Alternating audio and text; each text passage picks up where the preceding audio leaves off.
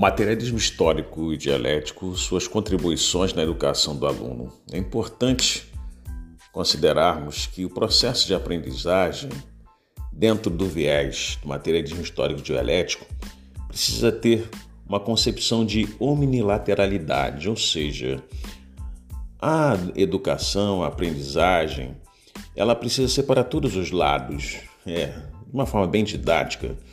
Nós não podemos considerar uma aprendizagem unilateral. E aí, colocando de uma forma bem simples, aquela forma expositiva de aula em que o aluno recebe do professor as informações conteudistas não pode continuar.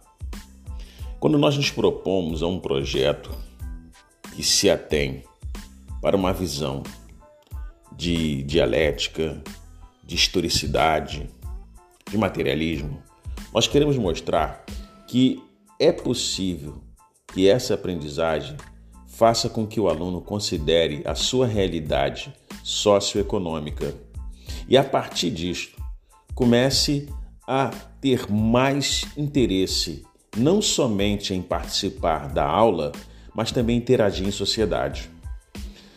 A proposta é exatamente fazer com que esse aluno, amparado por esse instrumento de materialidade histórica dialética, comece a compreender que a sociedade dividida em classes significa que existem pessoas que têm um potencial para ir muito além daquilo que têm vivido ou vivenciado. Como fazer isso então? Proporcionando ao aluno a materialidade da teoria, ou seja, o conteúdo previamente disponibilizado para os alunos, que deve ser lido, ele deve ser no momento da sala de aula, no momento do contato. E a gente fala sala de aula hoje, né, não no contexto físico apenas, porque através da educação híbrida, através do ensino que pode ser online também, é possível com que essa sala de aula se torne um local não especificamente físico, conforme já mencionei, mas um ambiente voltado para a aprendizagem. Então, essa sala de aula, conforme eu estava dizendo, ela precisa ser interativa. Cada ação do aluno se propõe a responder a certos questionamentos. Como a sociedade se formou? Como é o processo né, de relacionamento socioeconômico? Por que a divisão de classes? Como é possível uma aprendizagem ser melhor desenvolvida? Então, quando nós nos propomos a desenvolver uma dialética, ou seja, um discurso do contraditório, nós nos propomos a fazer com que o aluno seja mais ativo. Ou melhor, vamos usar uma outra expressão, né? tendo em vista que nós queremos que ele seja protagonista, ou seja, o protagonismo ele acontece quando existe uma proatividade. O problema todo é que nós estamos dentro de uma cultura voltada especificamente para um padrão sistêmico. E eu chamo de sistêmico porque existe uma sistematização do ensino brasileiro. A educação dualista, em que existe um grupo que realmente é ensinado para comandar e outro grupo ensinado para ser comandado, ele precisa ser confrontado.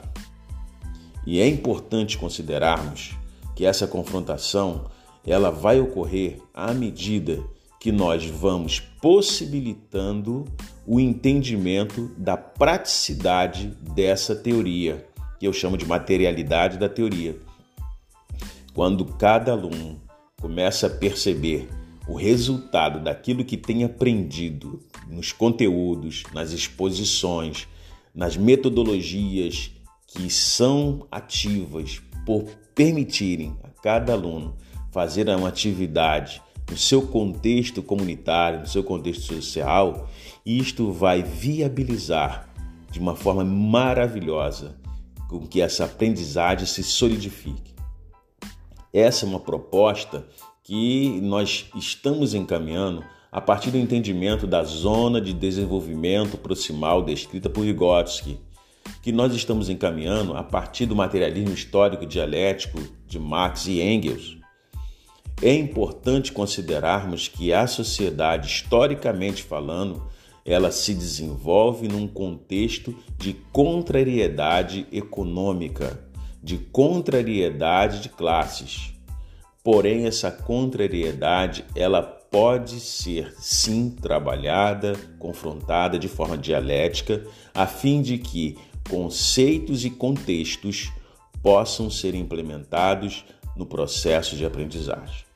É assim que entendemos que seja possível trabalharmos a aprendizagem, tornando o aluno não mais meramente um sujeito de receptividade, mas um protagonista da sua própria realidade contextual, conceitual e, acima de tudo, fazendo com que ele se torne dono, permita essa expressão forte, dono da sua própria maneira de viver.